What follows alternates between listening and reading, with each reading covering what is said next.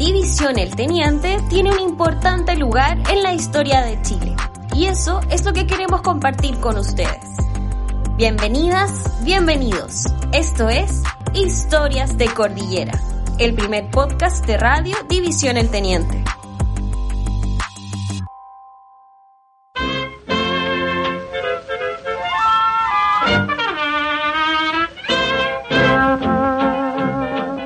Vez en funcionamiento, la Braden Cover Company necesitaba de mano de obra y se corrió la voz por todo el país.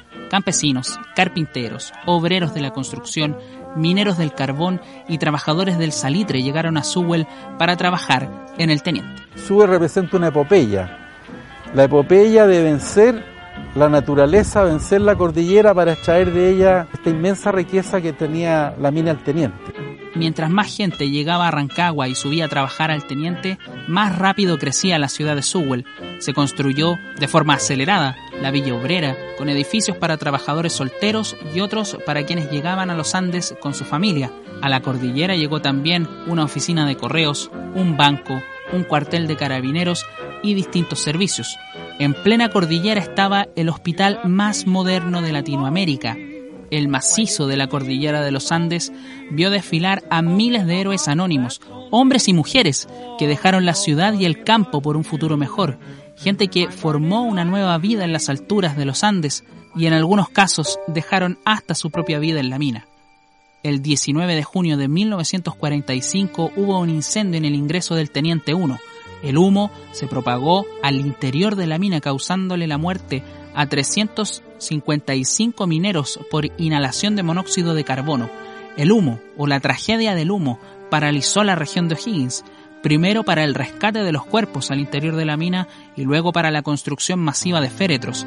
El Estado de Chile y la Braden Cover Company organizó una romería para las víctimas en Rancagua, siendo esta la actividad más multitudinaria de todo el siglo XX en la región del Libertador Bernardo Higgins. La fama de Sewell no solo radica en su ubicación privilegiada en la cordillera, sus escaleras son también un gran atractivo.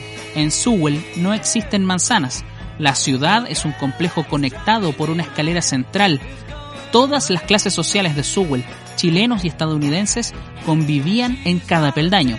Para pololear había que pasar por una escalera, para ir a la piscina temperada o jugar palitroque para ver una película, una obra de teatro, había que transitar las largas escaleras de Sewell. A veces también servían como tribuna de un anfiteatro improvisado para conciertos al aire libre, como los varios que hizo Lucho Catica. Los gringos pagaban en pesos, no en dólares. Pero pagaban bien y fui más o menos como tres veces. Tres veces fui cantar allá. La gente muy cariñosa. La Operación Valle, derivada de la nacionalización del cobre del gobierno de Salvador Allende, rompió la burbuja de la ciudad en la cordillera. Todos los suhuelinos y suhuelinas fueron reubicados en Rancagua. El Estado de Chile no podía construir la carretera del cobre y además mantener a los habitantes de la ciudad.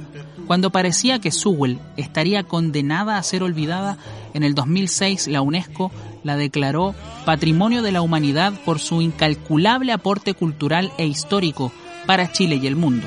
Hoy Sewell es el lugar turístico más importante en la región de O'Higgins. Codelco División El Teniente. Damos todo por Chile. nadie más que tú.